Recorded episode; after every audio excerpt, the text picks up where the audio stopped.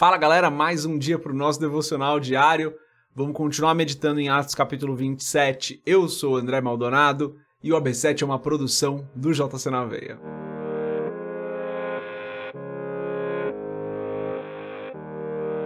Atos capítulo 27, a partir do verso 6, diz o seguinte: Ali, o centurião encontrou um navio alexandrino que estava de partida para a Itália e nele nos fez embarcar. Navegamos vagarosamente por muitos dias e tivemos dificuldade para chegar a Quinido. Não sendo possível prosseguir em nossa rota, devido aos ventos contrários, navegamos ao sul de Creta de fronte a Salmona. Costeamos a ilha com dificuldade e chegamos a um lugar chamado Bons Portos, perto da cidade de Lazéia.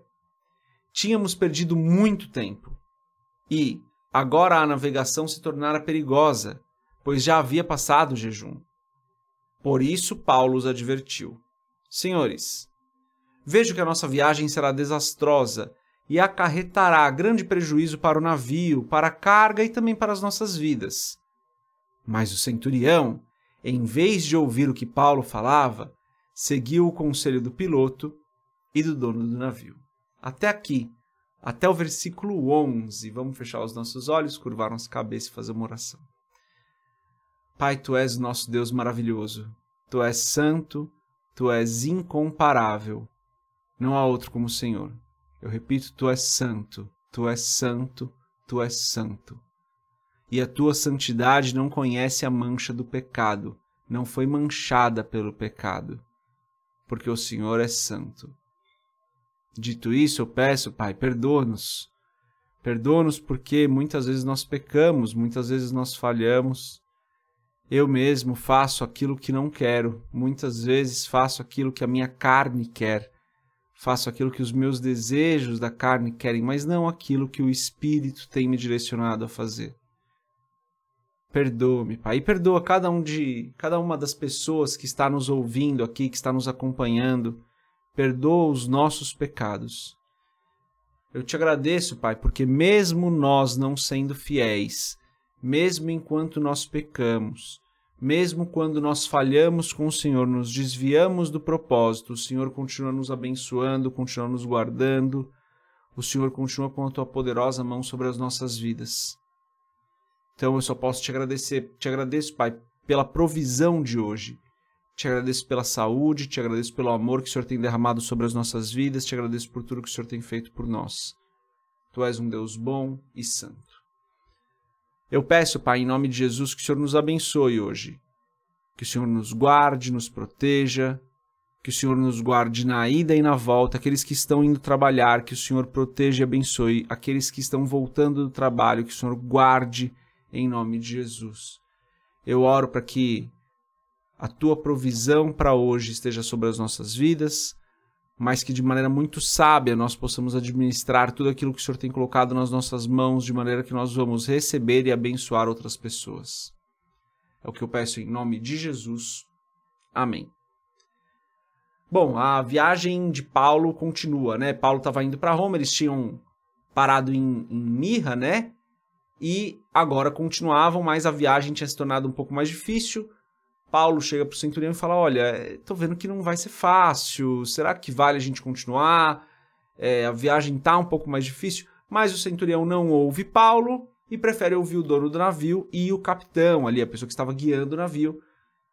E infelizmente a gente vê que realmente a viagem se torna muito ruim. O centurião, ao invés de ouvir Paulo, foi ouvir as pessoas que tecnicamente poderiam falar sobre o assunto. E aqui, galera, como que a gente aplica isso nas nossas vidas, né? A gente aplica é, entendendo que nós temos que ouvir o Espírito Santo, galera. Não estou falando que Paulo é o Espírito Santo, tá? Estou fazendo um paralelo aqui, pelo amor de Deus. Nós, da mesma maneira que o centurião não quis ouvir, nós, desculpa, de outra forma, né? não da mesma maneira, mas diferentemente do centurião, que não quis ouvir a Paulo, nós precisamos ouvir ao Senhor. Nós precisamos ouvir aquilo que o Senhor está nos dizendo. Nós precisamos compreender o que o Espírito Santo está nos falando e seguir a direção do Espírito, não ir contra a direção do Espírito. Quando nós seguimos aquilo que o Espírito Santo está nos direcionando a fazer, nós somos abençoados, nós somos guardados, nós somos prósperos. Quando nós ignoramos a voz do Espírito, quando nós desobedecemos o Espírito, então esse caminho de desobediência é um caminho de dor, é um caminho de sofrimento, é um caminho onde você tenta fazer as coisas na força do seu próprio braço, é um caminho onde Deus não está em primeiro lugar na sua vida, onde Deus não tem o trono na sua vida. Então, eu acho que o que nós temos para aprender aqui é isso, galera. Nós precisamos ouvir a voz do Espírito, seguir a voz do Espírito e não ignorar. Nesse caso, estou fazendo um paralelo. O centurião não quis ouvir a Paulo. Paulo estava certo. Paulo estava enxergando as coisas de um ponto de vista, é, de um ponto de vista, de vista talvez mais espiritual, até.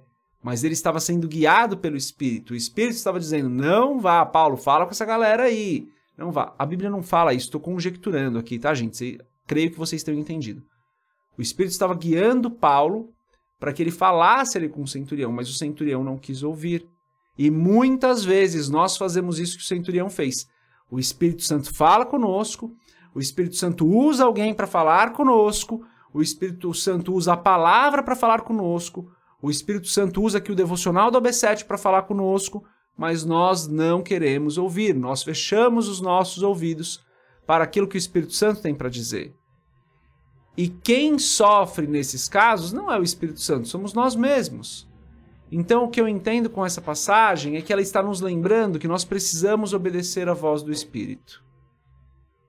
Precisamos obedecer à voz do Espírito. E daí minha pergunta para você hoje é essa: o que, que o Espírito Santo tem te direcionado? O que, que o Espírito Santo tem te guiado a fazer? Essa é a mensagem de hoje. Deus abençoe a sua vida. A gente se vê amanhã, se Deus quiser. Paz.